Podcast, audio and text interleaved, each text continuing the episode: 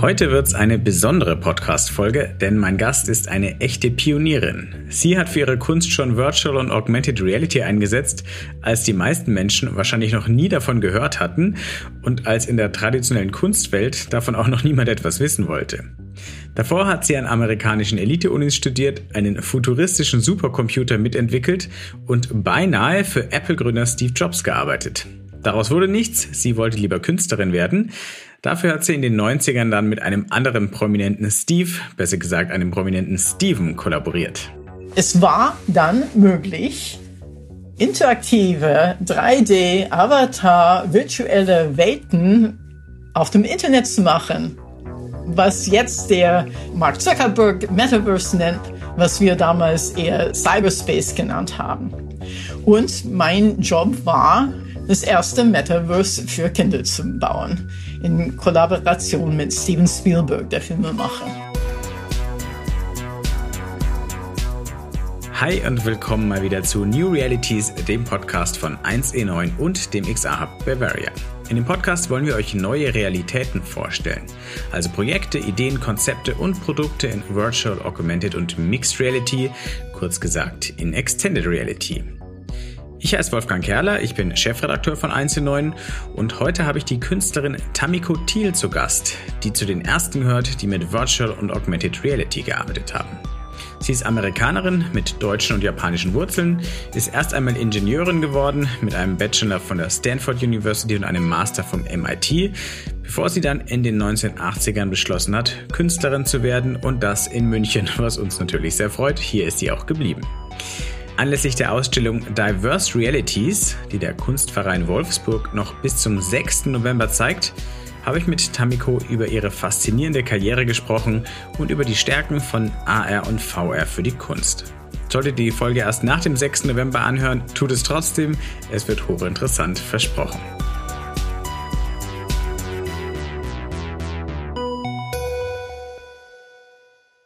Ja, äh, Tamiko, freut mich sehr, dass du zu Gast bist bei uns im Podcast. Herzlich willkommen. Danke für die Einladung. Bei dir ist es so, wir könnten wahrscheinlich über jedes deiner Werke, äh, die du mit Virtual und Augmented Reality machst, eine ganze Podcast-Folge füllen. Wir sprechen aber anlässlich einer retrospektiven Einzelausstellung deiner Werke miteinander, die zurzeit noch in Wolfsburg zu sehen ist. Also wollen wir versuchen, einen kleinen Rundumschlag über deine Arbeit mit XR-Technologien hinzulegen. Aber zuerst würde ich gerne klären, wir schauen ja zurück, äh, Retrospektive, wie das überhaupt passieren konnte, dass du Künstlerin geworden bist. Du hast in den 1980ern schon eine Karriere, erfolgreiche Karriere in der amerikanischen Computerindustrie angefangen, als es dort ja so richtig losging mit dem großen Geschäft. Du hast äh, an Top-Unis studiert, dein Bachelor hast an der Stanford University gemacht, dein Master am MIT, dem Massachusetts Institute of Technology. Wieso hast du diese Karriere, die dich sicherlich reich gemacht hätte, aufgegeben, um dann Kunst zu studieren und das auch noch in München? Noch in München, ja, ja, genau. Ja, gut. Es war wirklich dann äh, der letzte Job, äh, den ich als äh, Maschinenbauingenieur, Produktdesignerin hatte, die mich darauf gebracht hat. Ich meine, ich habe schon früher, also sozusagen in meinem ersten Jahr an Stanford, habe ich Kunstkurse äh, genommen und dann auch Physikkurse. Und aber damals, 1974, war die Kunstwelt für mich in einer ja, äh, Art for Art's sake Stimmung. Und die Kurse, die ich dann in Stanford hatte, waren wirklich sehr entfernt von einfach das normale Leben, das Tagesgeschehen und so. Und es kam mir wirklich wie Nabelschau ohne Bezug zum echten Leben. Und dagegen erst die Physik und dann äh, das Ingenieurwesen, Produktdesign kamen mir vor, also dadurch über die, über Wissenschaft, über Technik konnte ich wirklich mehr von der Welt verstehen, von der Welt lernen. Und das war mir dann wirklich ein wichtiger Anliegen. Und dann, was sich geändert hat, war, als ich dann mein Masters an MIT gemacht habe, da hatte ich dazwischen so zwei Jahren bei Hewlett Packard in Silicon Valley gearbeitet als Produktdesignerin, Maschinenbauingenieurin, habe dann zwei Produkte zum Markt gebracht, also als Teil von einer Produktdesignmannschaft. Und es war aber nicht so sagen wir, äh, es war sehr interessant, das alles zu lernen, wie dann man Produkte in der echten Welt macht. Aber ich glaube, mir hat ein bisschen so die freie Fantasie gefehlt, die Aufgabe, dass man dann wirklich so äh, Sachen frei erfinden könnte und frei Sachen nachgehen könnte. Und dann so MIT ist es äh, das Programm zwei Jahren und im ersten Jahr hat man nur Pflichtkurse und im zweiten Jahr äh, dürfte man alle Kurse nehmen, die dann wirklich so auf ein Graduate-Ebene waren, also Masters-Ebene waren. Und da habe ich, als ich dann durch den damals noch auf Papier äh, Katalog äh, von den ganzen Kursen an MIT dann geblättert, kam ich auf die zwei Fächer Architecture Machine Group und Visual Language Workshop, die ein etliche Jahre später, nachdem ich schon meinen Abschluss hatte als Masters of Maschinenbau, sind diese zwei Fächer dann zum MIT Media Lab geworden. Das heißt also, damals wusste man nicht, dass, dass es dann so werden würde, dass es dann wirklich so eine, so ein Department dann an MIT geben würde, wo man dann Technologie und Design und vielleicht auch ein bisschen künstlerische Ansätze zusammenfügen würde. Ich habe dann äh, Kurse, dann Computergrafikkurse, aber auch Kurse, die über äh, visuelle Design und auch über Kunst interessanterweise Peter Dröge, ein Münchner, der damals dann in dem äh, Visual Language Workshop Programm gelehrt hat und er hat wirklich meine Augen geöffnet, wie man mit visuelle Design, visuelle Kunst dann auf, auf die Gesellschaft, auf die Kultur, auf äh, das Tagesgeschehen reagieren konnte. Und das hat mich sehr gereizt und ich habe dann wirklich in der Zeit, und das ist 1982, dann entschieden, eigentlich will ich nicht Maschinenbau äh, Ingenieur weiter bleiben, sondern ich wollte Medienkünstlerin werden. Da musste ich aber mein Diplom abschließen. Es war zu spät, um umzusteigen. Und dann hat es sich ereignet, dass wirklich so drei Tage nach meinem Abschluss, äh, da hat man so eine große Commencement Ceremony an amerikanische Unis. Und dann hat ein Freund von mir aus dem MIT Artificial Intelligence Labor, Danny Hillis, mich angesprochen und hat gesagt, du weißt, dass ich jetzt unter Marvin Minsky in, äh, an der MIT AI Lab dann ein Doktorthesis über diese sogenannten Connection Machine schreibe und, und forsche. Ich will jetzt diese Maschine bauen. Wir gründen ein Startup und ich hätte es wirklich gerne, dass du dann äh, kommen würdest und als Produktdesignerin bei der Firma arbeitest, die Frage beantworten kannst, ist es überhaupt möglich, diese Maschine zu bauen? Weil das war eine ganz neuer Ansatz für eine kommerzielle äh, Supercomputer und zwar mit über 64.000 ganz kleine Prozessoren sogenannten Single Instruction Multiple Data, eine Art von Parallelprogrammierung, wo man einfach wahnsinnig viele kleine Prozessoren hat, die alle gleichzeitig denselben Befehl ausführen. Und das ist eigentlich, was man heute äh, beim NVIDIA hat als Grafikprocessors. Also wirklich diese Parallelprozessoren, ähm, die dann gleichzeitig alle Pixels in dem Display rendern können.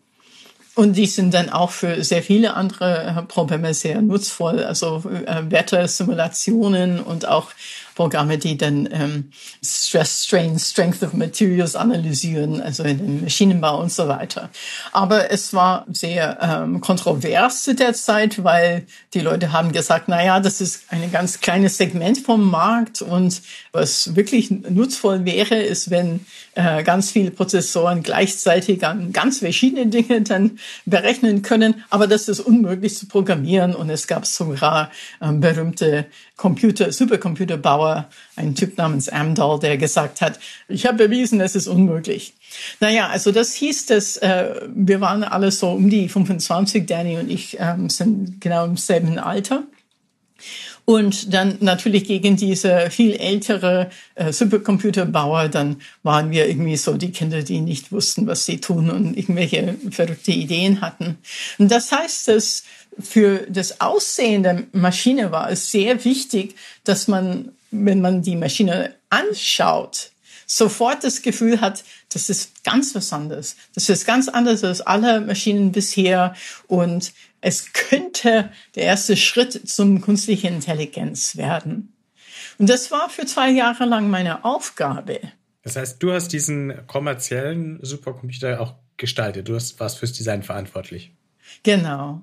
Und das war dann, äh, also erstmal war, wie gesagt, so diese ähm, reine maschinenbautechnische Frage, kann man es bauen? Und nachdem ich dann mit den Elektroingenieure eine Weile gearbeitet habe und äh, ihre Ideen ein bisschen so kondensiert haben, dass sie nicht so groß waren, dann habe ich gesagt, ja, eigentlich könnte man diese Maschine in jede mögliche bestehende Struktur, also so Computergehäuse bauen.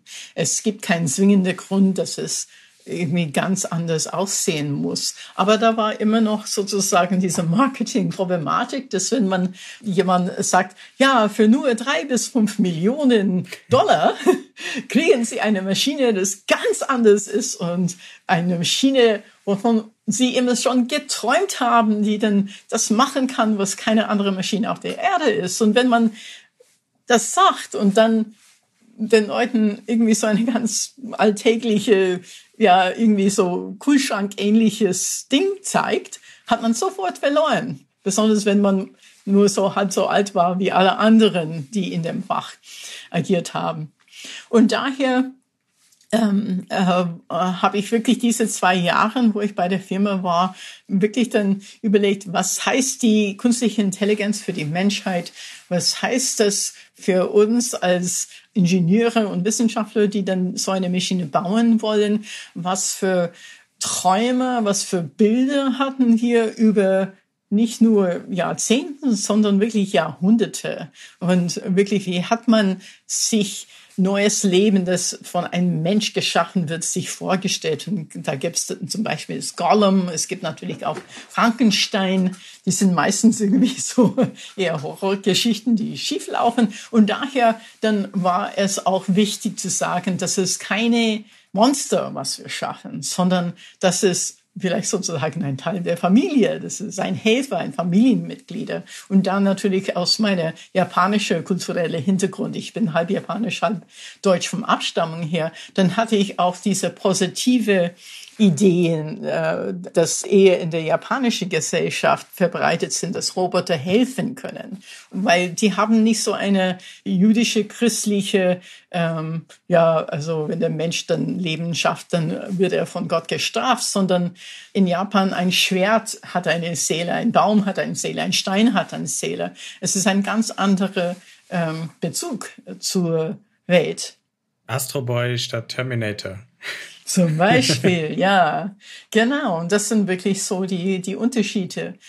Darüber, also über diese Maschine halte ich auch einen stundenlangen Vortrag. Ich versuche das äh, irgendwie zu verkürzen, indem ich einfach sage, äh, ich wollte auch, weil, weil ich sozusagen Bauhaus geprägt bin durch meinen Vater, der dann auch für Walter Gropius und Marcel Breuer gearbeitet hat als junger Architekt, ich wollte, dass die Form von der Maschine auch die Funktionalität der Maschine, Form follows Function, ausdrückt.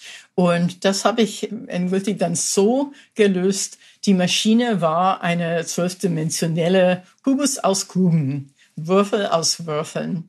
Und das war die Netzstruktur, wirklich wie die Prozessoren, ähm, Chips dann äh, miteinander verbunden waren. Und diese, diese Form, diese Kubus aus Kuben, ähm, ist dann die äußere Form der Maschine geworden. Ein schwarzer Kubus, fast so groß wie ich, aber nicht größer. Das war wichtig, dass es nicht so eine Riesending ist. Und dann aber die Türen durchsichtig gemacht, damit man die Statuslampen, die LEDs, die dann immer so Auskunft liefern müssen, funktioniert dieser Chip ja oder nein? Oder in welcher Status ist es jetzt im Moment. Man konnte sozusagen diese Innenleben der Maschine sehen, indem wir diese Lampen dann nicht einfach so tief in dem Inneren versteckt haben, sondern so zur äh, Vorderkante von jedem Modul gebracht hat. Und man konnte die dann von außen sehen. Und je nachdem, wie sie programmiert waren, dann haben sie geflackert. Und man konnte sehen, dass wie sozusagen die Maschine gedacht hat, kalkuliert hat. Es hat dann kommuniziert nach außen, woran es gearbeitet hat. Und die Maschine wurde Kult. Es wurde nicht nur Kult, sondern es wurde auch 1989 war, war die Maschine wirklich die schnellste Maschine, der schnellste Supercomputer der Welt. Und äh, das Folgejahr war es irgendwie so, ja, zweitschnellste der, der Welt. Und diese Entwurf hat auch, das habe ich erst viel später erfahren, hat dann wirklich äh, Steve Jobs äh, Sinn für Design wie kann man ein technologisches Produkt gestalten, grundlegend äh, verändert. Das war der Zeit, wo äh, 1986, als die Maschine rauskam, das war genau die Zeit, wo er dann den Nextcube äh, werfen wollte.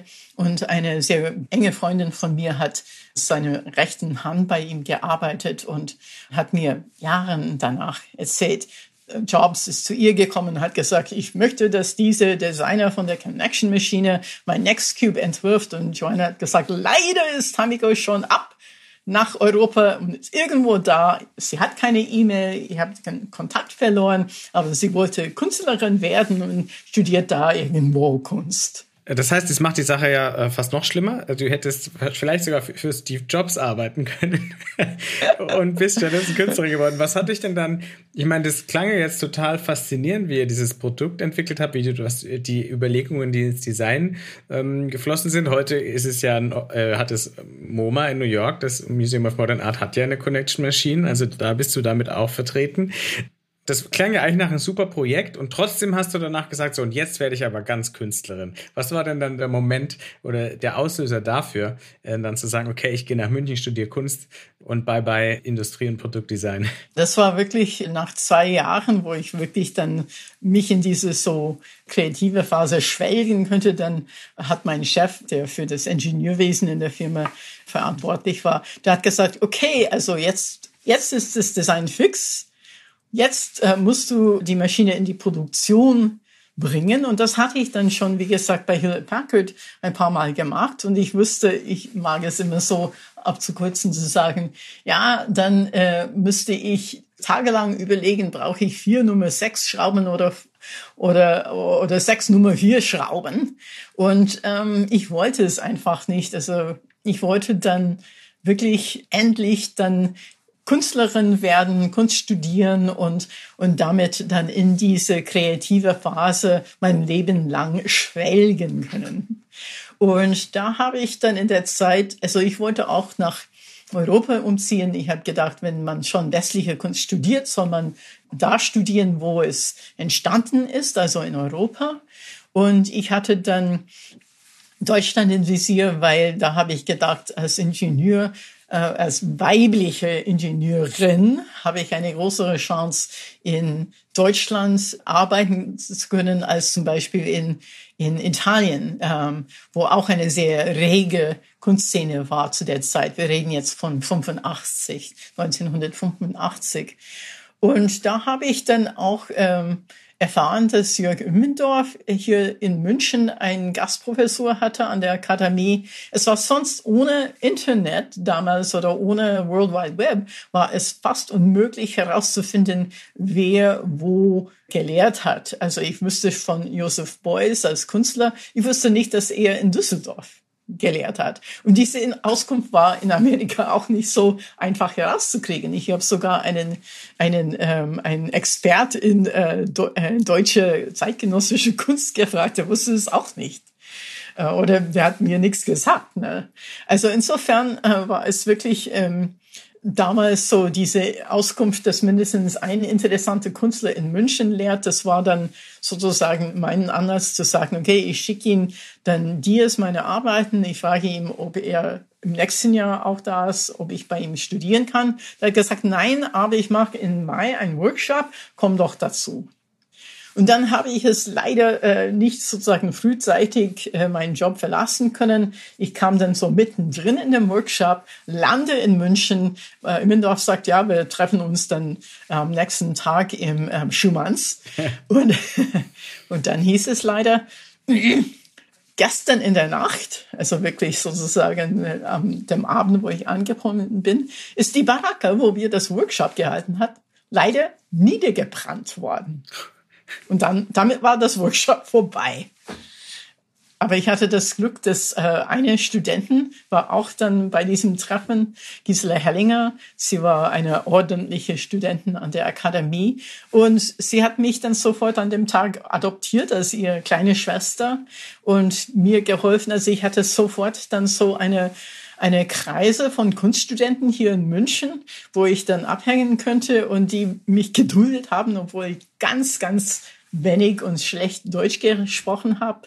Und ähm, ich muss sagen, diese Art von, also dass man sozusagen am ersten Tag sofort so eine Gemeinde hat äh, und Fuß gefasst hat, ist ungewöhnlich, wenn man ins Ausland ziehen.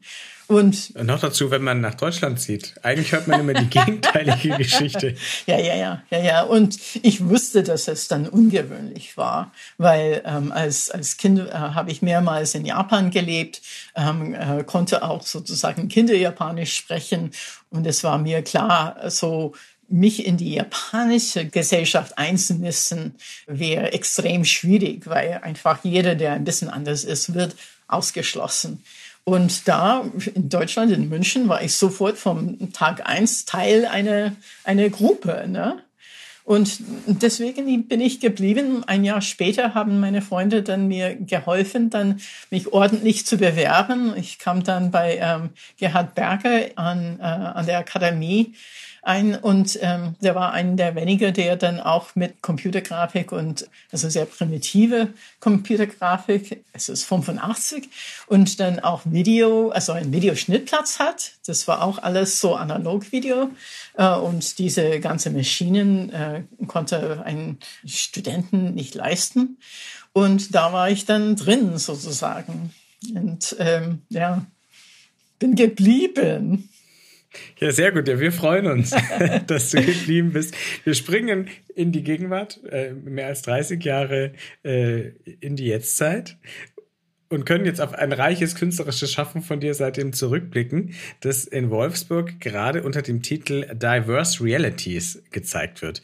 Da würde mich äh, zunächst mal interessieren, der Titel Diverse Realities. Findest du, der trifft deine Arbeiten und deine Kunst gut? Und wenn ja, warum? Oder wenn nein, warum nicht? Ja, klar. Also diesen Titel habe ich dann mit Justin Hoffmann, der Direktor, ausgearbeitet und wir suchten so einen Begriff, der dann diese VR, also Virtual Reality, Augmented Reality, aber auch so, das sind auch Drucke und dann sogar mein äh, Abschlussarbeit von der München Akademie. Ich habe es unter dem Namen äh, äh, das goldene Ei äh, zum erst rausgebracht und mittlerweile nenne ich das Golden Seed, weil irgendwie so meine Gedanken dazu haben sich ein bisschen entwickelt seitdem. Aber sogar das äh, wird dann gezeigt. Und daher äh, wollten wir dann wirklich ausdrücken, dass es sehr divers ist, nicht nur sozusagen die Medien, die ich dann benutze, sondern auch die Themen, die ich anspreche. Also im 90er Jahre habe ich überwiegend mit Videoaufnahmen von Körpern, von menschlichen Körpern gearbeitet. Das nenne ich mein Totem-Projekt. Ab 94 war ich dann, äh, habe ich gearbeitet mit äh, Virtual Reality in ganz verschiedene Formen und dann 2010 kam Augmented Reality dazu und jetzt, dass ich dann, jetzt das sozusagen jede äh, Virtual Reality und Augmented Reality macht, dann gönne ich es mir, dass ich auch Drücke mache. Ähm, ich, ich will auch mehr mit Ton arbeiten und so weiter. Also ich fühle mich nicht so eingeengt jetzt, weil bisher, also ich muss sagen, ich habe immer geschaut, was kann ich in diesen Medien ausdrücken, was ich in einem anderen Medien nicht ausdrücken kann. Und wenn ich das Gefühl habe, ach, es gibt so viele, besonders junge äh, Künstler, so direkt aus der Uni, die dann viel mehr Fähigkeiten, wie ich habe in Virtual Reality und Augmented Reality, dann lasse ich sie einfach machen und ich darf jetzt das machen, was mir gefällt. Äh, sehr gut.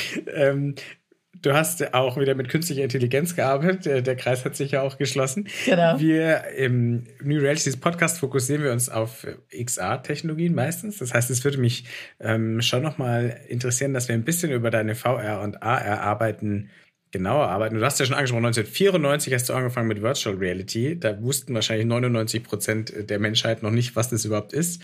2010, das klingt noch nicht so lange zurück, aber 2010 hast du mit Augmented Reality angefangen. Das war damals auch noch wirklich was Exotisches, wo es so erste Versuche gab, aber nicht viel mehr. Würde mich interessieren, wie bist du denn überhaupt auf damals Virtual Reality und später Augmented Reality gekommen? Also was war dein erster Kontakt mit diesen Technologien und wie kamst du drauf, dass du es für deine Kunst einsetzen kannst und willst? Mit VR, es war wieder so ein Glücksfall.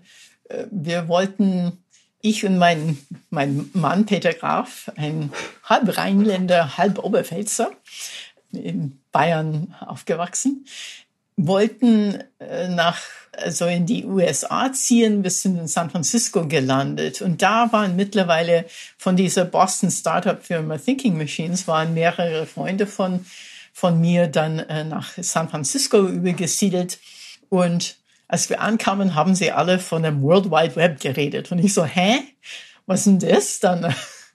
Und sie alle so, ha, du hast nicht von dem World Wide Web gehört, das wird das, das Leben, der ganze Planet ändern. Und ich so, ja, ja, ja, das habe ich mehrmals gehört. Aber es hat gestimmt in diesem Fall. Und so ein paar Wochen später hat Peter einen Job, zum Beispiel, der hat äh, das New York Times online gebracht zum ersten Mal. Und ich habe dann bei einer Virtual Reality Firma gearbeitet. Und dazu muss man sagen, 92, weil du so ein technisches Publikum hast, 92 müssen Sie wissen, dass Silicon Graphics, die damals diese riesen Workstations für Computergraphics äh, gebaut hat, hat dann dieser OpenGL-Standard herausgebracht. Ein Standard für interaktive 3D-Computergrafik. Und es hat dann auch auf PCs funktioniert. Also die Silicon Graphics Workstations haben so 100.000 Dollar aufwärts gekostet. Und aber dieser OpenGL Standard funktioniert auch auf High-End-PCs, also 5000 Dollar PCs. Und dann haben ein paar Firmen sich gegründet, unter anderem Worlds Incorporated, die mich dann angeheuert haben, weil es war dann möglich, interaktive 3D, Avatar, virtuelle Welten auf dem Internet zu machen. Was jetzt der Mark Zuckerberg Metaverse nennt, was wir damals eher Cyberspace genannt haben. Und mein Job war, das erste Metaverse für Kinder zu bauen, in Kollaboration mit Steven Spielberg, der Filmemacher.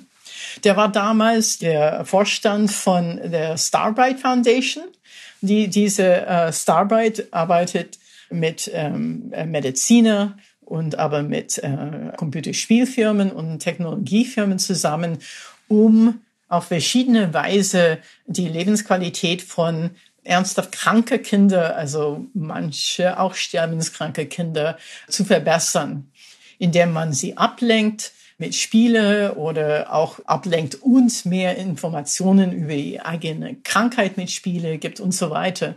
Und Spielberg hat die Idee, der wusste von dieser VR-Technologie, dass es jetzt auf PCs laufen könnte.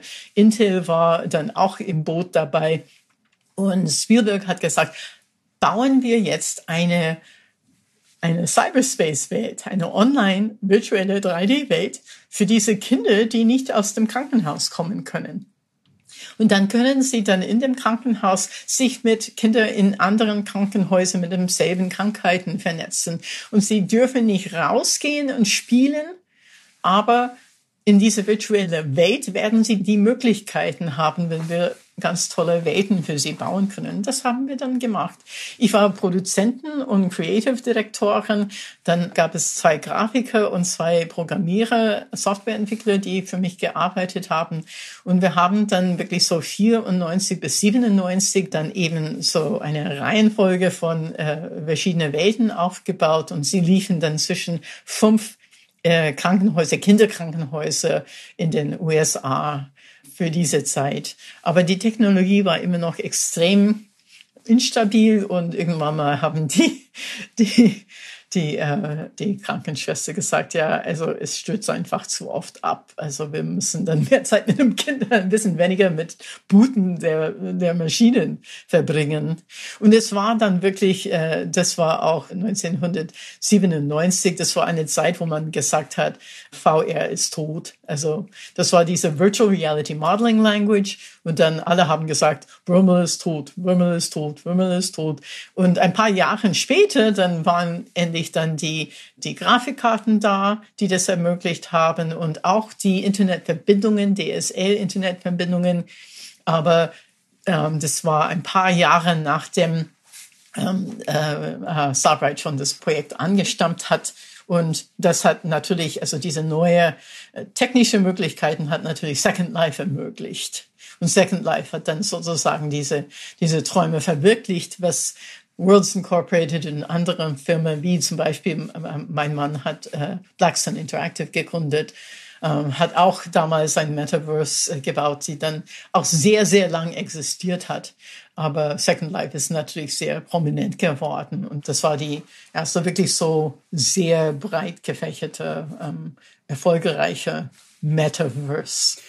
Äh, Starboard World, äh, damals Virtual Reality, war aber noch ähm, am PC oder genau. gab es das tatsächlich auch schon für Headsets? Nee, nee, weil die, ähm, also diese Kinder, ich, ich meine, wenn man dann sowieso diese ganz, diese ganz harte Medikamente nimmt, dann ist man sowieso sehr oft, ähm, also, also Übelkeit hat man sehr oft und man ist an irgendwelche Maschinen angeschlossen, äh, Tag ein, Tag aus.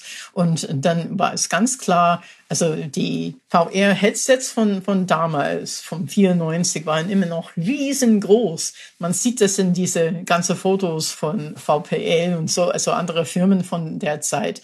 Und dann haben wir wirklich gesagt, nee, wir zeigen es wirklich nur auf dem Monitor und die Kinder können mit, ähm, mit Maus und mit Tastatur durch diese Welt steuern und das reicht. Also sie müssen nicht, ähm, also damals diese ganze Headsets, nach zehn Minuten war fast jeder dann irgendwie speiübel.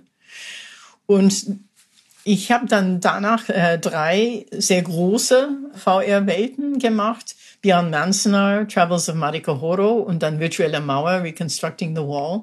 Alle mit dieser VRML-Technologie. Und da habe ich gesagt, also die VR-Headsets sind immer noch schlecht, immer noch zu groß, immer noch zu schwer, immer noch zu, also eher sozusagen Übelkeit-Produzenten statt äh, Fantasie-Produzenten. Und dann habe ich äh, die, diese Stücke mit einem ganz einfachen Joystick und ein äh, wirklich so vier Meter mal drei Meter große Projektion, wirklich so groß wie die Wand, lebensgroß und wirklich so mit dem Bild bis zum Boden, dass der Körper, das, äh, also dein Sehapparat sieht das und sagt, das ist ein Raum, das ist kein Bild, das ist ein Raum.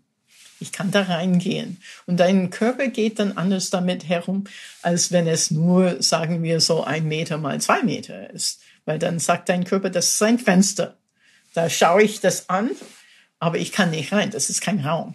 Und das ist der Unterschied. Ich wollte noch mal zurückkommen, bevor wir über das Projekt sprechen, die virtuelle Mauer, die du schon angesprochen hast. Nochmal Starbright World, schaut es euch an im Internet, beziehungsweise wir packen euch eure Notes in die Infos in die Show Notes. Man sieht, dass Steven Spielberg mit drin war. Wenn ich es richtig gesehen habe, gab es auch E.T. als Avatar, richtig? Ja, klar. Ja, wir haben dann äh, irgendwann mal gesagt, ja, okay, beim nächsten Treffen, dann äh, fragen wir ähm, Spielberg, was er für Avatar haben wollte. Wir hatten schon eine Ahnung, aber wir wollten das von ihm hören natürlich. Und dann, äh, der hat wirklich, also ähm, äh, Steven, was für Avatar äh, willst du haben? Ja, die natürlich. Also hat er wirklich zurückgeschossen. Also es war ganz klar. Sehr gut.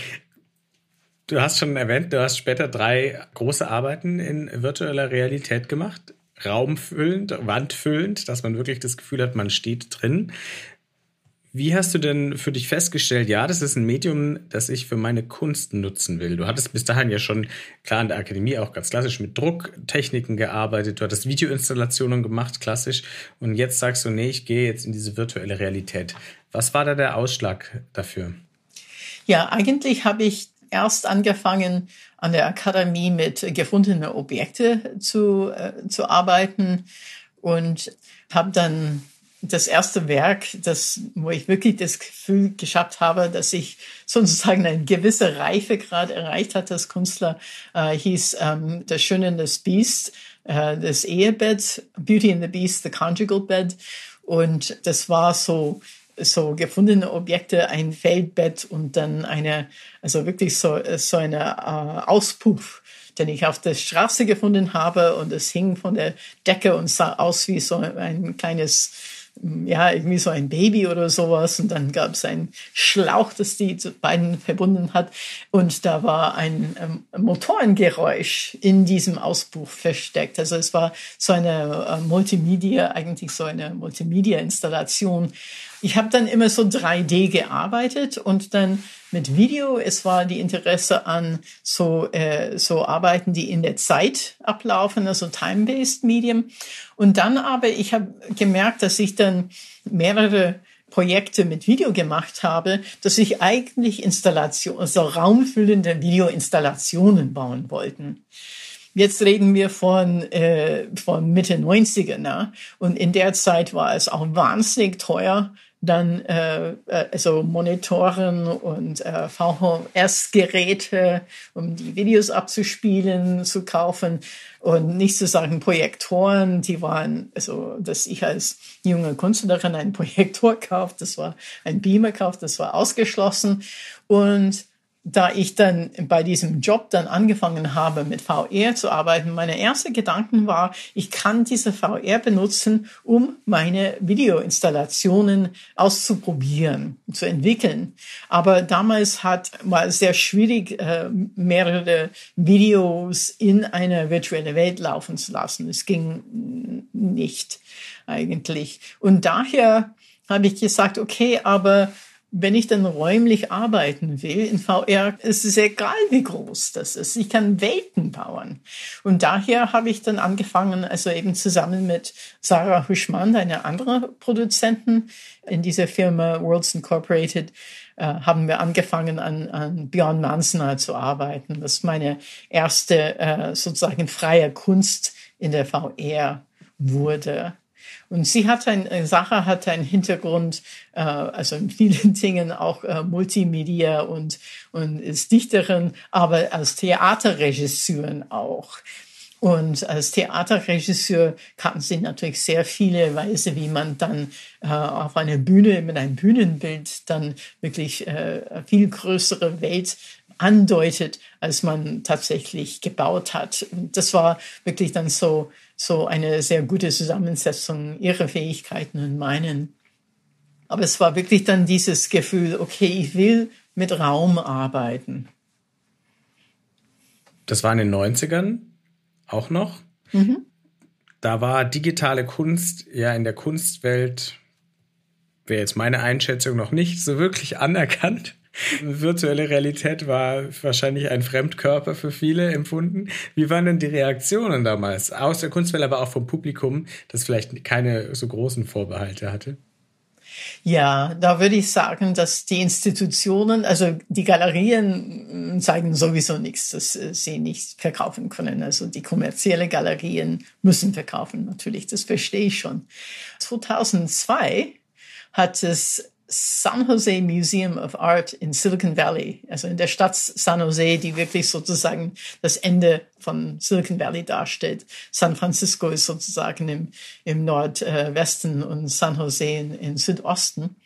Und die haben mich buchstäblich angerufen und hat gesagt, hallo, wir müssen ein VR-Arbeit für unser Museum äh, aufkaufen.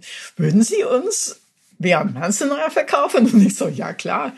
Äh, und das war wirklich ganz toll, dass sie das gewagt hat.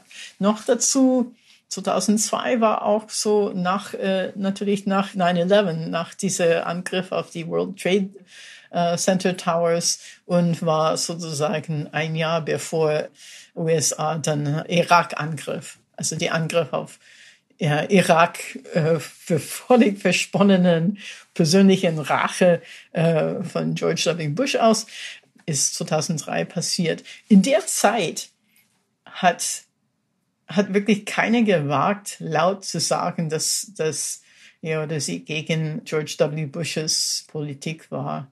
Weil es war so ein Gefühl wie in, ähm, in 50er Jahren dieser Red Scare, wo, ähm, wo dann Leute wirklich dann ihr Job und ihr ganzes Leben verlieren konnten, wenn sie Kommunisten waren. Ne?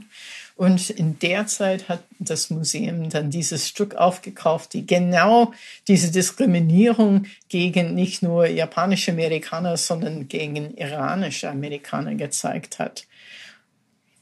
Vielleicht kannst du genau noch kurz eine Einordnung geben, mit welcher Thematik du dich in der Arbeit beschäftigt hast, weil das, wie du schon sagtest, den Schritt noch, noch brisanter und noch mutiger macht in der Zeit von einem Museum, die Arbeit zu kaufen, obwohl sie ein ungewohntes Medium äh, hatte und dann auch noch eine für damalige Zeit ja unbequeme Message. Ja, also Manzner war leider nur der erste von über zehn Lager, Internierungslager, Konzentrationslager in den USA, die aufgebaut wurde im Zweiten Weltkrieg, um japanisch-Amerikaner zu, äh, also wirklich so gefangen zu halten. Und da hat's gereicht, dass man ein Sechzehntel japanisches Blut hatte. Es hat gereicht, wenn man ein Waisenkind war und ein Sechzehntel japanisches Blut hatte. Es hat gereicht, wenn man eine alte Mann oder Frau, also krank im Krankenhaus äh, gelegen ist, die wurden alle als extrem gefährlich äh, für die Sicherheit von USA, von der Regierung eingestuft, alle in diese Internierungslager mitten in der Wüste eingefärcht. Und man hat dann später, im 80er Jahre, hat man dann ähm, herausgefunden, dass als die äh, äh Justiz, äh, Justice Department dann äh, dem Supreme Court gesagt hat, wir haben so Studien, die zeigen, die, die so gefährlich sind, dass wir die neuen äh, Justizen vom Supreme Court gar nicht zeigen können. Es ist so top secret. Das bezeugt, dass diese japanische Amerikaner, auch die Kleinkinder, so gefährlich sind. Das war eine glatte Lüge. Es gab sechs verschiedene Studien von verschiedenen Teilen von der Militär und von der Regierung, die sagt, die gefährliche Leute haben wir schon längst von der FBI einkassieren lassen. Die bestehende Bevölkerung ist überhaupt nicht gefährlich. Aber das Justizdepartement wollte einfach alle wegsperren, weil sie japanisches Blut hatten. Und dann war es mir sehr wichtig, dass wir nicht nur sagen, ja, das war in der Vergangenheit, das war nur eine Ausnahme, es wird natürlich nie wieder passieren und so weiter. Und wir hatten das Beispiel äh, von 1979, als äh, in Teheran, also erstmal gab es die äh, iranische Revolution, der Schah, der an die Macht von amerikanischer CIA in 50er Jahren erst geputscht wurde. Also der wurde wirklich auf diese ähm, äh, Peacock Throne gebracht von der CIA und jetzt ein Volksaufstand hat ihn dann äh, wirklich aus dem Land gejagt. Er ist nach äh, USA gekommen. Studenten in der Teheran-Universität haben dann ähm, die amerikanische Botschaft in Teheran gestürmt und dann Amerikaner dann gefangen gehalten äh, und haben verlangt, dass der Schah dann zurückgeschickt werden soll. Und ähm, Und dann hat natürlich die islamische Elementen dann die Revolution übernommen und, und leider ihr eigene äh, Schreckensregime dann ähm, einge, äh, eingerichtet. Aber in der Zeit sind dann auch genau solche Aufrufe in den USA laut geworden. Wir sollen sämtliche Leute mit iranischer Abstammung, mit Verbindung zu Iran, alle in Konzentrationslager bringen, ähm, äh, genau wie wir mit dem äh, japanischen Amerikaner gemacht haben. Und diese Teil von der Geschichte hat natürlich Sarah Huschmann, das iranische Amerikanerin, reingebracht. Es war also zwei Parallel-Levels, äh, kann man sagen, äh, in dem Stück, die dann, äh, wo wir versucht zu zeigen haben, es ist nur, es ist nicht nur ein Gefahr äh, damals, sondern es kann jederzeit wieder passieren. Und natürlich nach 9-11 ist es wieder dann von vorne an angefangen. Also es, äh, ihr, ihr, wisst, es war ein islamischer Anschlag, aber äh, USA hat dann äh, alle so, also junge iranische Männer dann äh, einberufen, ja, und was haben sie gemacht? Inklusive die jüdisch-Iraner. Und sie stehen da und sagen, wieso ich? Ne? Ähm, also natürlich, äh, Rassismus äh, kennt keine Grenzen. Und die ähm, Beyond Manzana, ähm, ja. da habt ihr ja so ein Lager visualisiert, aber mit Elementen aus der, aus der, mit historischen Elementen und, und Objekten, mit äh, künstlerischen aus beiden Kulturen, wenn ich das richtig verstanden ja, habe. Ja, ja, ja, ja. Und ihr wart ja leider, äh, leider ja ein bisschen prophetisch, weil du gerade schon gesagt hast, ja, ja. Guantanamo war dann ein paar Jahre später und andere Lager, von denen wir ja weltweit gehört haben. Also die ähm, hat leider an Aktualität nicht wirklich verloren, die Arbeit nach über 20 Jahren. Nee, Leider, leider, ja, ja. Oh, ja, und das äh, San Jose Museum hat das Stück nicht nur aufgekauft, sondern wirklich sehr, sehr lang und ähm, sehr oft dann gezeigt. Es wurde dann äh, auch in äh, Washington DC gezeigt. Äh, ich habe es dann auch hier in München äh, gezeigt. Damals ähm, äh, Lothringer Laden, Program Angels haben es gezeigt, also sehr früh. Ähm, das hat dann wirklich dann sehr ein sehr ein breites Publikum erreicht und äh, ich würde sagen, dass die die Leute, die sich für das Thema interessiert haben, denen hat es gar nicht gestört, dass es dann VR war. Also sie fanden es dann interessant, dass durch diese Interaktivität waren sie sozusagen, die waren die Eingesperrte. Man geht in eine Baracke, die Tür geht zu, man hört, wie die Tür zuknallt. Dann ist man so in einer Baracke mit, mit lauter Geister gefangen und muss man schauen, wie man rauskommt und so. Und ähm, natürlich, ich habe das auch äh, äh, an der Westküste Kalifornien, äh, USA gezeigt mit sehr viele äh, Leute, die dann selber in den Lager waren. Und die haben dann auch gesagt, also das war ziemlich unheimlich, dass man wirklich das Gefühl hatte, wieder da zu sein. Anhand von Ton, anhand von, von diese visuellen äh, Sachen natürlich auch, aber auch diese eingesperrt sein und dass es äh, für vielen das erste Mal war, wo sie dann mit ihren Enkelkindern darüber reden können. Weil die Kinder sind immer, also die Kinder sind sofort dahin gerannt, sie haben das Joystick gesehen, sind sofort dahin gerannt, haben das Joystick dann gegriffen und sind dann so durch die Welt dann rumgelaufen. Und dann äh, steht äh, Mama und Papa oder Oma und Opa daneben und sagt, ja, und da waren wir, wenn, als wir in deinem Alter waren. Und die Kinder so, hä? Wieso? Und so öffnen sich die Leute für diese Erzählungen, die dann sehr schwierig sind. Also wenn es dann abstrakt ist, wie erzählst du dein Kind oder dein Enkelkind, dass du in so einem Ding, äh, in so einer Lage eingesperrt warst. Ne? Aber durch diese emotionellen Bezug, was man hat, wenn man selber dann äh, in den Lager rumrennen kann, selber diese eingesperrt sein fühlt, dann, dann öffnet man sich zu diesen Erzählungen und sagt nicht, ah, red mir nicht vom Krieg, sondern, äh, oh wirklich, wie war das für, für dich und so. Spannende und auch schöne Reaktion, ja, dass dadurch Familien endlich über Dinge sprechen konnten. Wahrscheinlich war es, könnte ich mir vorstellen, ähnlich bei dem Projekt, das du auch schon angesprochen hattest, Reconstructing the Wall, ähm, wo ihr zusammen mit Theresa Reuter die Berliner Mauer virtuell wieder aufgebaut hast und auch was sich an der Mauer ereignet hat, eingespielt hat, weil äh, um, um dir sozusagen nicht nicht zu viel Zeit zu rauben, springen wir jetzt aber mal ein bisschen weiter in die Jetztzeit und zwar würde ich noch gerne über eine VR-Arbeit noch ähm, sprechen, wo du auch wirklich schon mit Headset gearbeitet hast. Die Hardware hat ja in den letzten Jahren glücklicherweise etliche Fortschritte gemacht. Hm, also diese historischen und politischen Themen, äh, die du äh, behandelt hast, da haben wir jetzt einen Einblick bekommen das ist ein Thema, wo es eher um so gesellschaftliche Fragen geht. Jedenfalls war das mein Eindruck. Der Titel klingt ziemlich märchenhafte Arbeit von 2017, 2018. Land of Cloud. Das klingt erstmal wunderschön, wenn man sich die, äh, die visuellen Elemente anschaut, schaut es auch sehr schön aus. Aber es hat dann doch ein ernstes Thema, das du damit aufgreifst. Vielleicht kannst du kurz was erzählen zu der Arbeit Land of Cloud, die dann wirklich auch mit VR-Headset und schon ähm, räumlichen Sound auch arbeitet.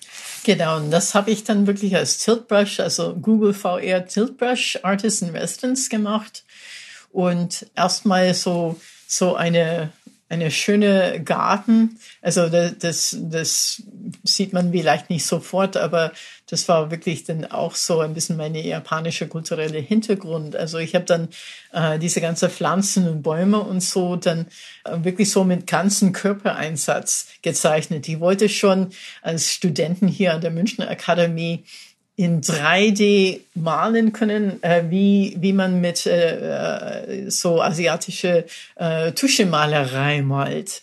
Aber das war damals natürlich nicht gegeben. Mit Tiltbrush ist das fast so. Also die äh, sind nicht so gut wie, äh, wie echte Tuschepinsel, aber da, das fand ich wirklich so ein, ein Traum ist, ist wahr geworden, dass man wirklich in 3D malen kann. Und dann diese Figuren, die Figuren sind alle so als Wolken gemacht. Ne? Und ich nenne die die Cloud People und sie, jeder, jeder hockt da und starrt so ein, eigentlich sozusagen ein Handy an ähm, weil da war auch natürlich in der Zeit, äh, 2017, 2018, war The Cloud äh, sehr präsent als, als sozusagen dieser schwammige Ort, wo wir unsere Daten speichern sollen. Und ähm, das war auch dann äh, auch äh, direkt nach dieser Wahl zwischen Trump und Hillary Clinton, wo bekanntlich Trump gewonnen hat. Also dann jeder von diesen Cloud-Figuren sitzt für sich allein und äh, ein Spruch, also ein 3D äh, räumliche äh, Audio Datei ist dann lokalisiert in dem Kopf von jeder von diesen Figuren. Man muss wirklich da hingehen, weil sonst hört man nur so eine allgemeine Flüstern. Aber wenn man zu jeder Figur geht und den eigenen Kopf in den Kopf von, von dieser Cloud-Figur steckt, dann hört man ganz klar und deutlich entweder ein Spruch, eine männliche Stimme mit einem äh, Wahlspruch von Trump oder eine weibliche Stimme mit einem Wahlspruch von Hillary Clinton. Und das war dann sozusagen meine Reaktion auf diesen Schock und es geht dann in den Köpfen von diesen Leuten, die dann Trump gewählt hat, hervor. Wir, wir sitzen alle so getrennt in unserer eigenen Cloud, in unserer eigenen Bubble und, und verstehen die anderen nicht, hören die anderen nicht. Es war dann sozusagen eine, sagen wir, eine poetische Umsetzung von dieses Gefühl der Verlorenheit, dass, äh, dass irgendwie, ja, dass mein Land irgendwie auch ähm, den Weg verloren hat und dass die Leute dann nicht mehr in derselben Welt gelebt haben und miteinander kommuniziert haben.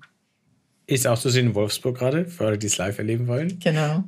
Augmented Reality haben wir da nicht drüber gesprochen, obwohl du in den letzten Jahren ja schwerpunktmäßig mit Augmented Reality gearbeitet hast. Vielleicht Kannst du noch mal kurz erklären, was du daran so spannend findest? Ähm, du setzt ja auch auf AR, was sehr niederschwellig ist, im Sinne von, jeder kann es mit Tablet oder Smartphone auch nutzen. Also man braucht keine AR-Brille, äh, um äh, deine Kunstwerke anzuschauen. Was macht das für dich so besonders? Und dann würde ich noch gerne äh, über auch eine Arbeit sprechen, die noch ziemlich neu ist und die auch gerade in Wolfsburg zu sehen ist. Okay, ja. Ähm Das war 2010, als ich angefangen habe, mit AR zu arbeiten. Und es war wirklich so nach einer Zeit, wo ich diese äh, virtuelle Mauer Reconstructing the Wall zwei Jahre lang, also in, in Deutschland, in Europa, in USA und auch in Indien. Also Goethe-Institut hat mich nach Indien und Sri Lanka geschickt, um das Stück zu zeigen.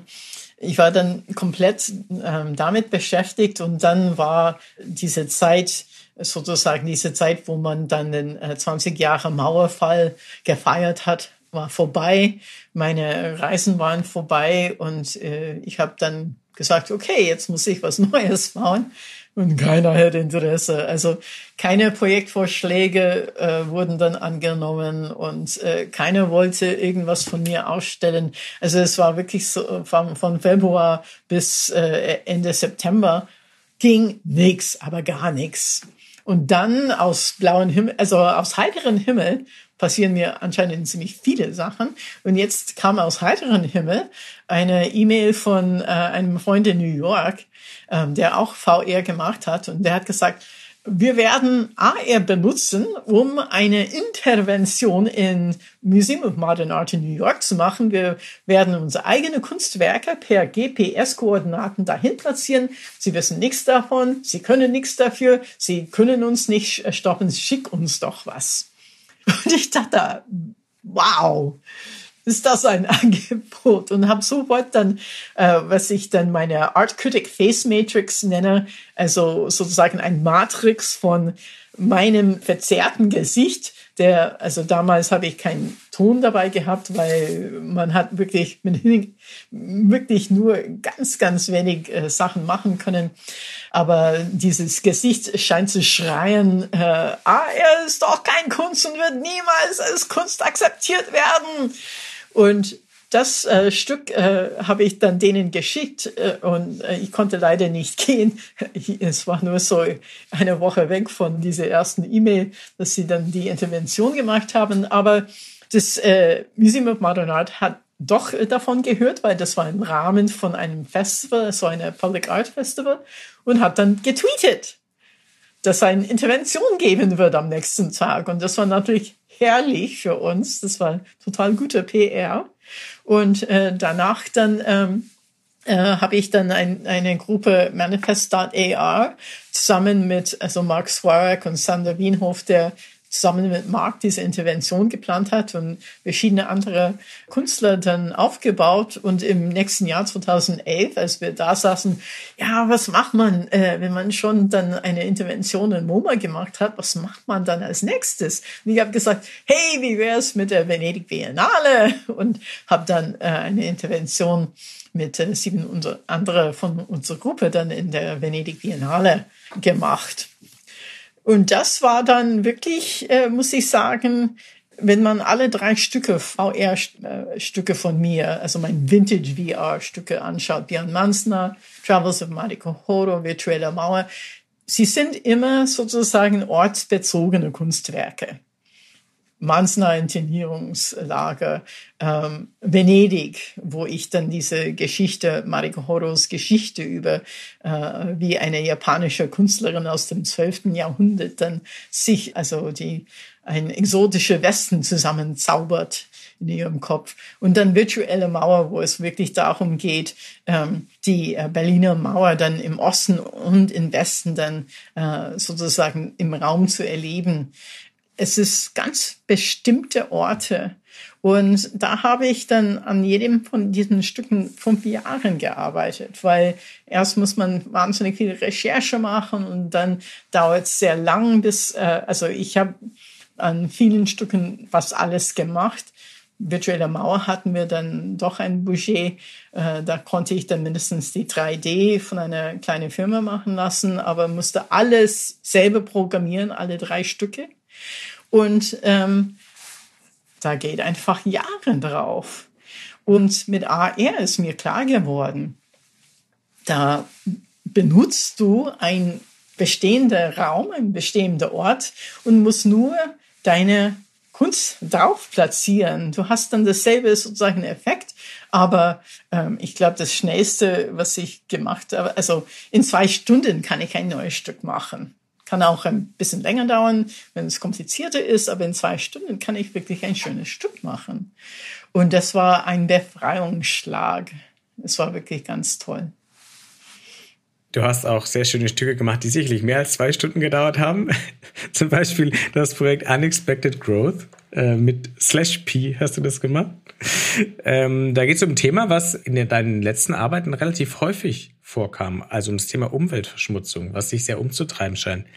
Vielleicht kannst du kurz was zu dieser Arbeit Unexpected Growth, was man da zu sehen bekommt und an welchen Orten es funktioniert, erzählen und warum du jetzt diese Umweltschmutz, Umweltverschmutzungsthematik so aufgegriffen hast. Ja, also Slash P ist der Künstlername von Peter Graf, mein Mann.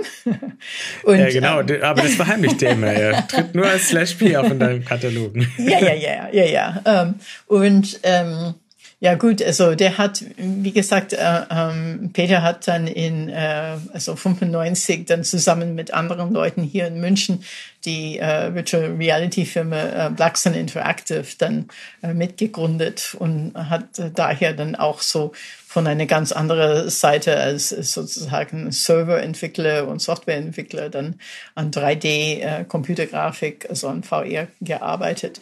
Und dann aber ähm, lange Zeit, dann ähm, habe ich dann äh, meine Kunst allein bestritten und er hat mir dann schon Programmiertipps gegeben, hat aber immer gesagt, du kannst selbst programmieren. Ich, ich will deine Arbeit nicht für dich bauen, du kannst es alles selber machen.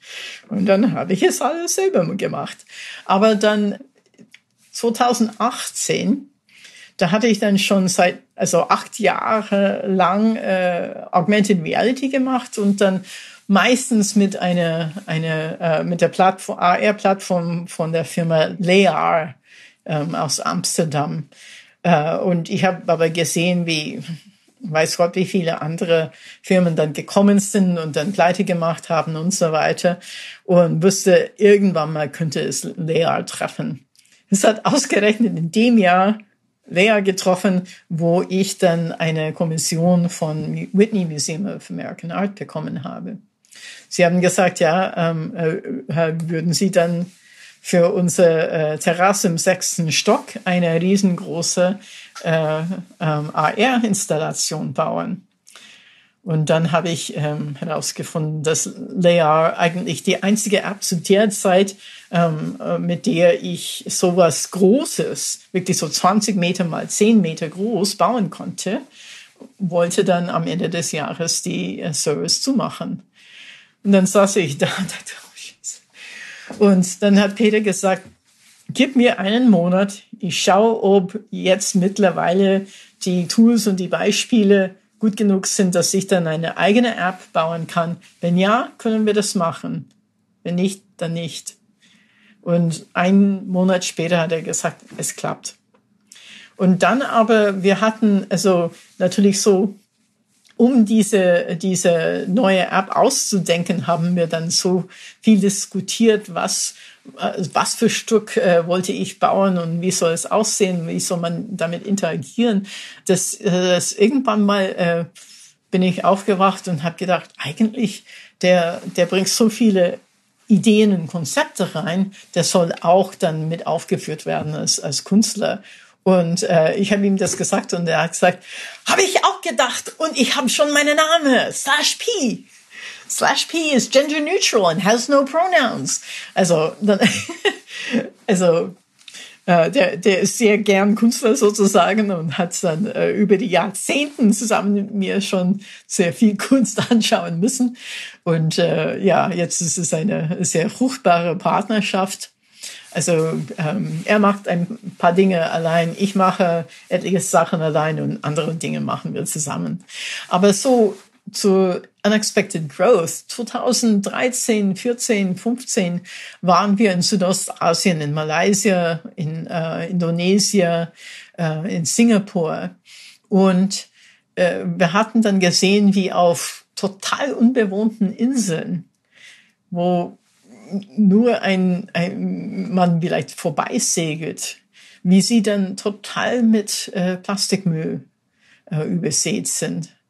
Und das war, äh, wir waren auf einem Segelzug Turn und, und äh, sie haben uns gesagt, äh, ja, es ist, weil es einfach im Meer ist, es wird dann so aufgeschwemmt. Und ich glaube, da, da hat man schon von dieser Pacific Gyre, äh, Great Pacific Trash Vortex und sowas gehört, aber dass es dann auch, ähm, also nicht nur so mitten im Meer ist, sondern dass es überall ist in dieser, in dieser Gegend, das hat uns sehr gestört. Also besonders, weil wir auch dann Plastikmüll aus Deutschland gefunden haben da.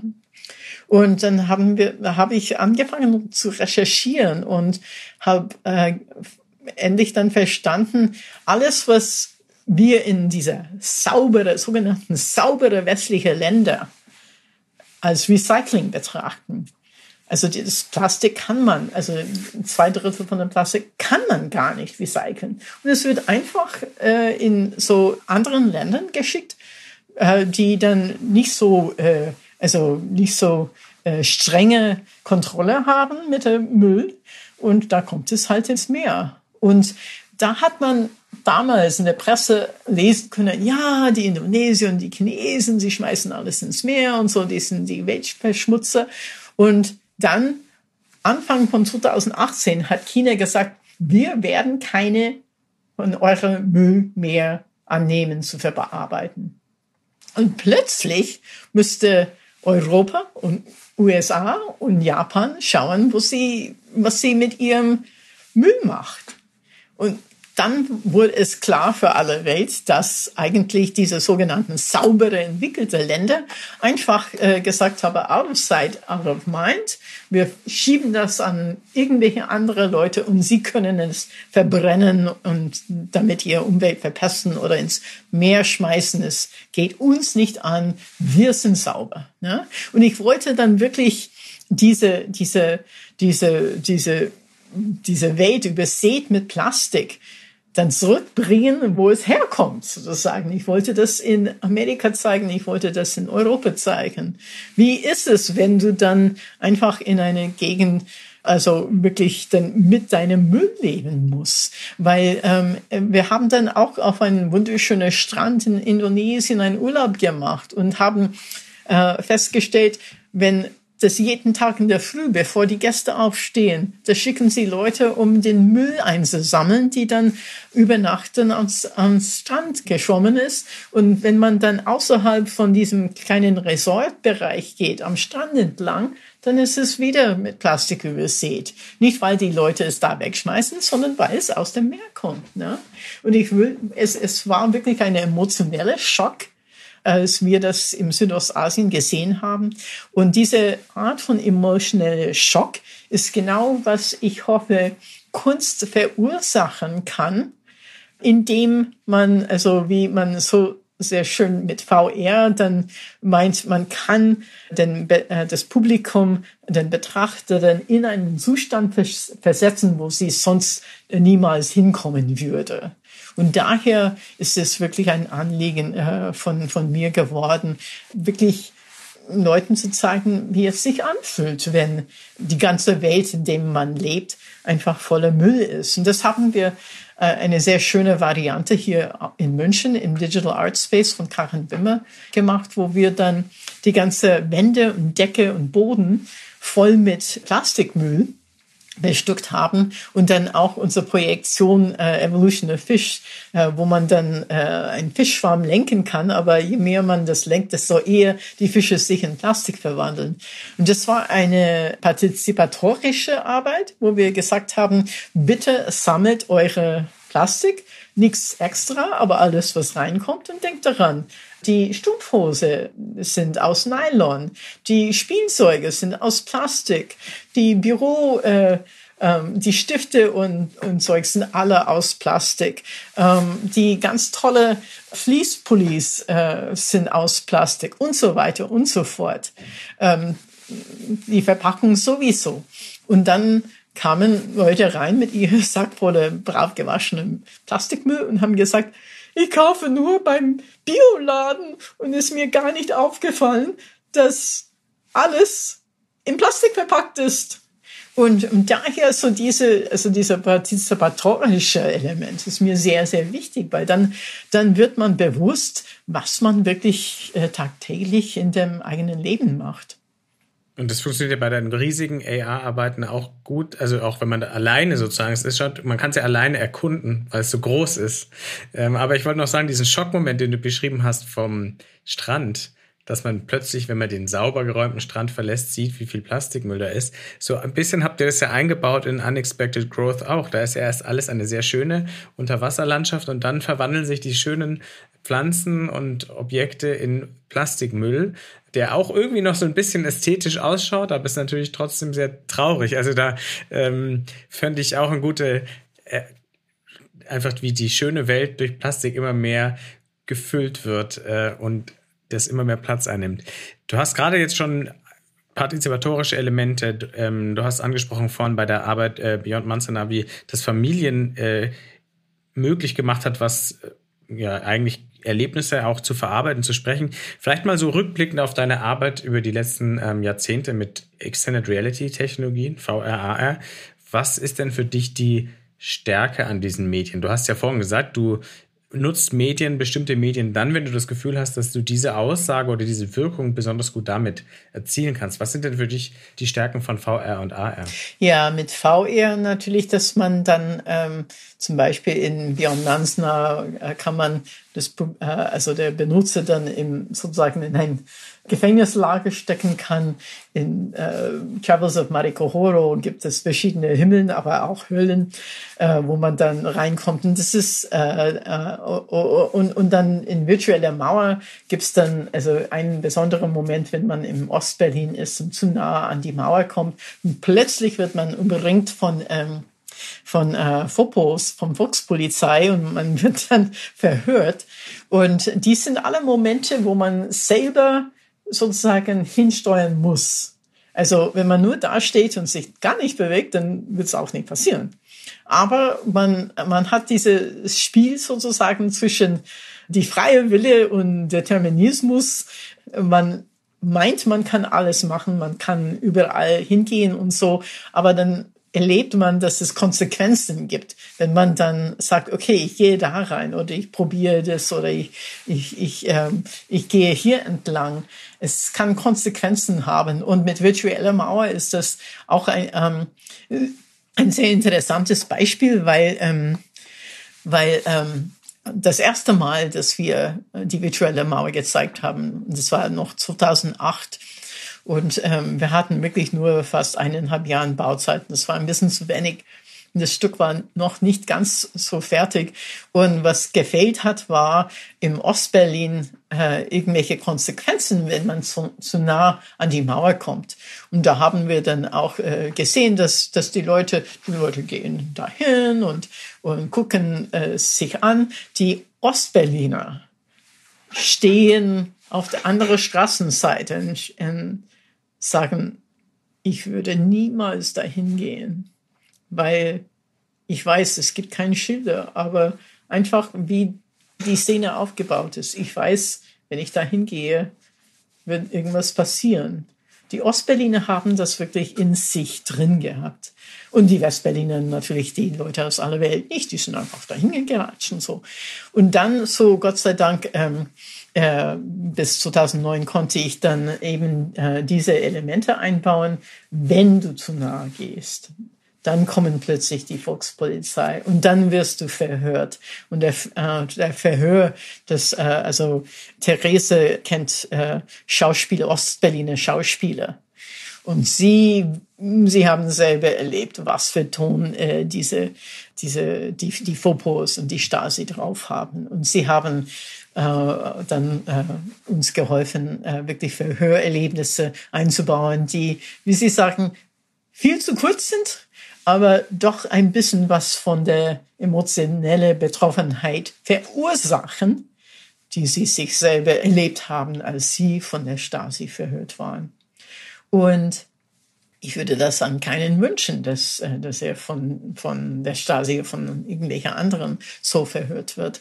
Aber durch dieses Stück, dann kannst du das erleben, wenn du zu nah an die Mauer gehst. Und dann nächstes Mal, wenn du irgendwo hinkommst, wo auch so diese Speere sind und so, und wo du die Mauer siehst, dann überlegst dir ein paar Mal, ob du das wirklich dir antun willst oder nicht. Und das ist, was die VR geben kann, was Tausenden von Stunden von Film dir nie geben kann. Deine persönliche Entscheidung, gehe ich dahin oder nicht? Was passiert, wenn ich dann dahin gehe? Jetzt, jetzt weiß ich wahrscheinlich, was passieren wird. Werde ich das wieder machen? Ja oder nein?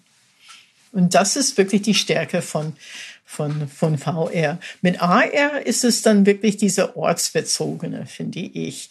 Und ähm, ich mache durchaus dann äh, manche Stücke, die dann überall in der Welt dann äh, angeschaut werden kann. Aber was mir dann am meisten am Herz äh, liegt, sind Stücke, die wirklich dann für einen bestimmten Ort geschaffen sind und mit der Geschichte vom Ort, ähm, mit dem äh, mit dem räumlichen Gefühl vom Ort, mit mit dem äh, also da kommen dann natürlich alle anderen Elemente. Was ist das Wetter? Wer ist dann sonst da? Was für Klange gibt es? Gibt es Verkehr? Ja oder nein? Also diese Elementen äh, werden alle Teil von dem Kunstwerk, wenn es dann gut platziert ist. Wir kommen wirklich zum Schluss, versprochen. Ich könnte dir auch stundenlang zuhören, aber du bist eine vielbeschäftigte Künstlerin. Das führt mich auch zum Schluss. Ähm, wir haben anlässlich einer Retrospektive gesprochen, deswegen haben wir über Arbeiten gesprochen, die du alle schon gemacht hast. Aber das heißt natürlich nicht, dass deine künstlerische Arbeit damit endet. Aktuell übrigens auch, ihr kennt es aus Folge 36, Tamiko ist eine der Künstlerinnen, die beim Make Us Visible, Denk Female Projekt in München, äh, mitgemacht hat.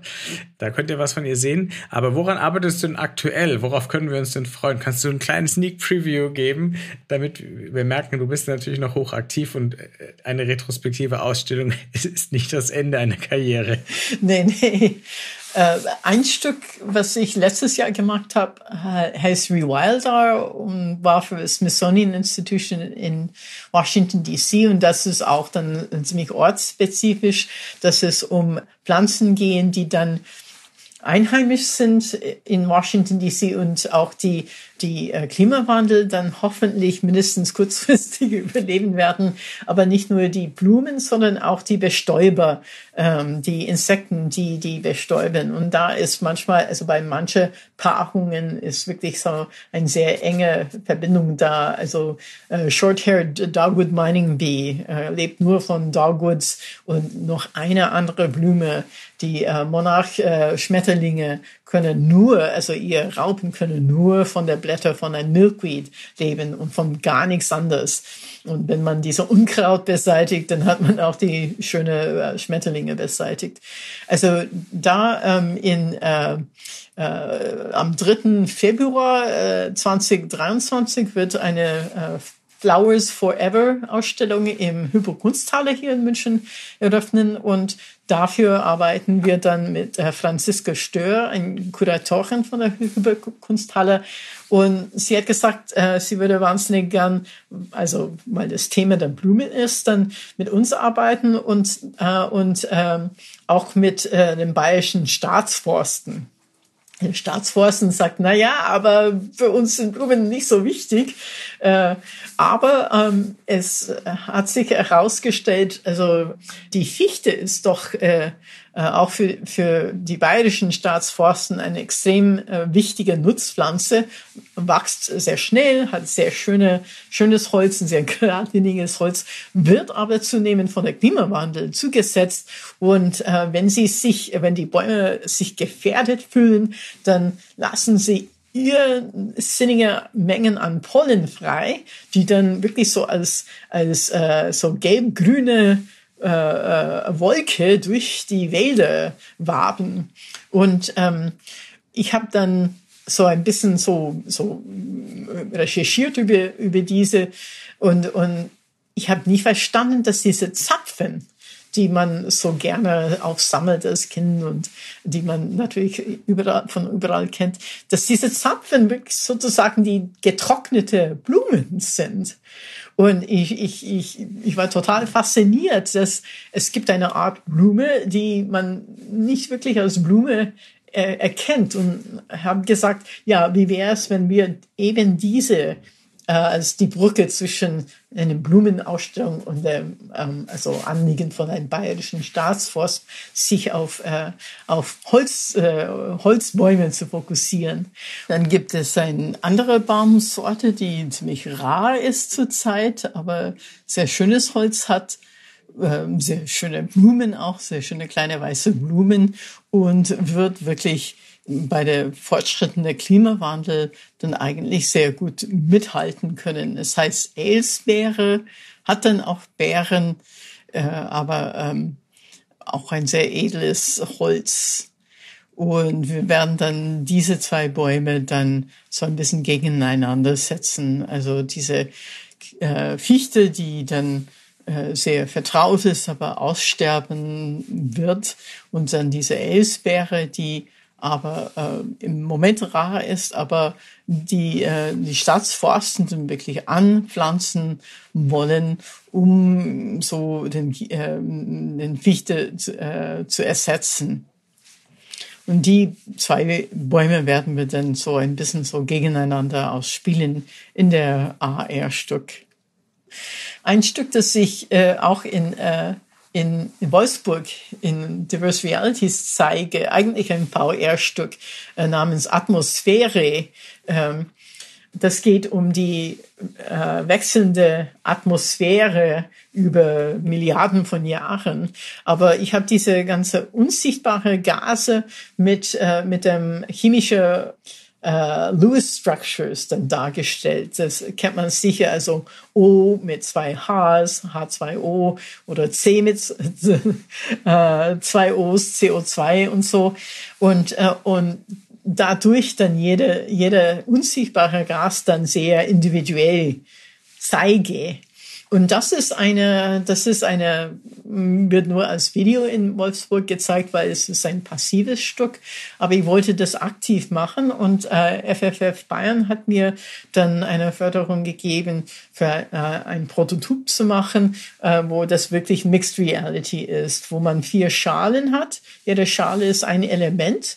Und wenn man dann selber dann diese Schale äh, in der Hand nimmt und wirklich dann die, diese Schale spürt zwischen den Händen, dann in der VR-Brille, die man drauf hat, dann ändert sich die Welt. Also es kommen dann eben diese Elemente aus der Schale raus und wird dann äh, mit anderen Elementen, die schon herumschwören, dann interagieren wird dann die Welt ändern. Ein bisschen so Zauberlehrling-mäßig, weil natürlich da passen Sachen, die man nicht erwartet hat die, die man auch nicht steuern kann. Und das ist dann auch äh, genauso wie andere VR-Stücke von mir ein bisschen die Botschaft. Also äh, wir haben vielleicht die technische Möglichkeit, Sachen anzustoßen, haben aber nicht unbedingt die Fähigkeit, das Wissen, die Konsequenzen zu steuern. Und daher muss man ein bisschen vorsichtig mit der Welt und mit dem Planet und mit der Erde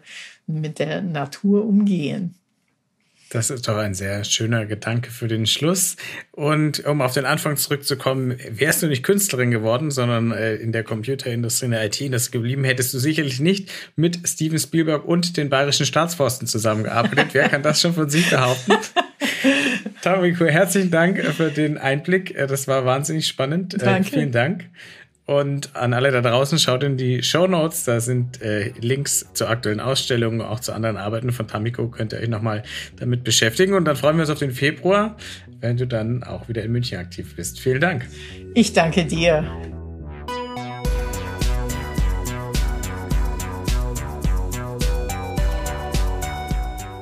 Das war Folge 38 vom New Realities Podcast von 1 in 9 und dem XR Bavaria. Wenn euch gefallen hat, bewerten, abonnieren und weiterempfehlen bitte.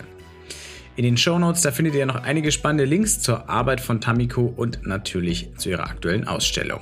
Jetzt noch der Abspann. 1 in 9, das ist das neue Zuhause für Zukunftsoptimisten, die mit neuen Ideen und Technologien die Welt ein bisschen besser machen wollen. Und 1 in 9 besteht außer diesem Podcast auch noch aus einem Online-Magazin, einer Community-Plattform und aus Events. Alle Infos gibt's unter www.1in9.community. Der XR Bavaria wurde gegründet, um die XR-Community in Bayern voranzubringen, die Entwicklung und Verbreitung von XR-Anwendungen zu unterstützen und auch die Sichtbarkeit des Standort Bayerns zu fördern. Mehr erfahrt ihr unter www.xrhub-bavaria.de. Der Podcast ist möglich durch die Förderung des Bayerischen Staatsministeriums für Digitales. Vielen Dank dafür und bis bald.